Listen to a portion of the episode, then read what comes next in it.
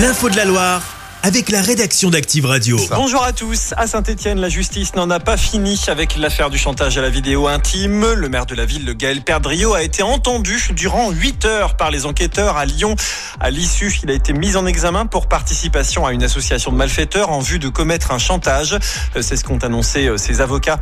L'édile stéphanois avait déjà été mis en examen pour chantage en avril dernier.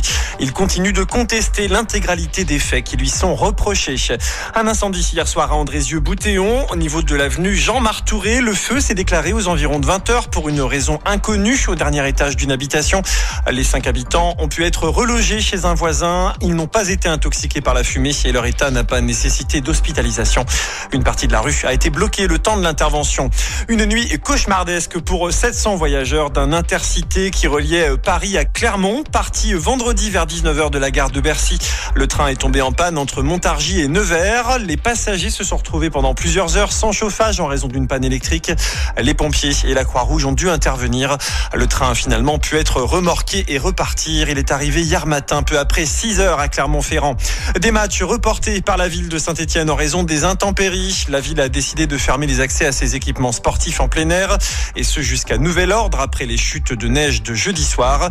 La rencontre de D1 féminine de la SSE aujourd'hui est donc décalée. Même chose pour le match de la BFC prévu ce dimanche à l'Envol Stadium reporté à une date ultérieure.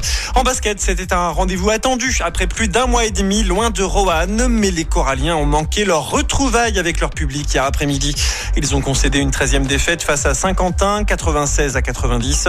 Euh, face à la meilleure défense du championnat, les hommes de Jean-Denis Choulet ont encore une fois été défaillants dans la raquette et au niveau de l'adresse extérieure. Réaction du coach Jean-Denis Choulet. Les dangers sont tellement euh, faciles à cibler chez nous que pour l'équipe en face, c'est une simplicité enfantine. Une fois qu'on sort fort sur les écrans pour empêcher Cooper de faire des passes à Morin, euh, le reste est vite. Hein. Moi, je suis pas là euh, à m'accrocher à mon siège de, coach et à mon salaire de coach. C'est pas du tout mon, but, c'est de maintenir la chorale dans l'élite. C'est toujours été mon but. Je suis jamais descendu dans toute ma carrière avec une équipe. J'ai pas envie que ça commence cette année. Simplement, j'aimerais, j'aimerais réellement avoir des relais et des gens qui pensent un peu la même chose que moi parce que ça devient fatigant. Donc à partir de là, euh, dirigeants feront euh, au mieux possible. Mais je dis simplement qu'avec cette équipe-là, ce soir, on peut gagner à l'arrache, peut-être. Mais on est moins fort que Saint-Quentin ce soir. Après 19 matchs disputés, les Coralliens auront deux semaines pour ruminer avant d'aller défier Blois pour un autre match à ne pas perdre dans la lutte pour le maintien. Chaque semaine, vous êtes plus de 146 000 à écouter Active uniquement dans la Loire. L'actu locale, les matchs de la SSE, les hits, les cadeaux, c'est Active. Source Médiamétrie, IR local, habitude d'écoute en audience semaine dans la Loire des 13 ans et plus, de septembre 2021 à juin 2023.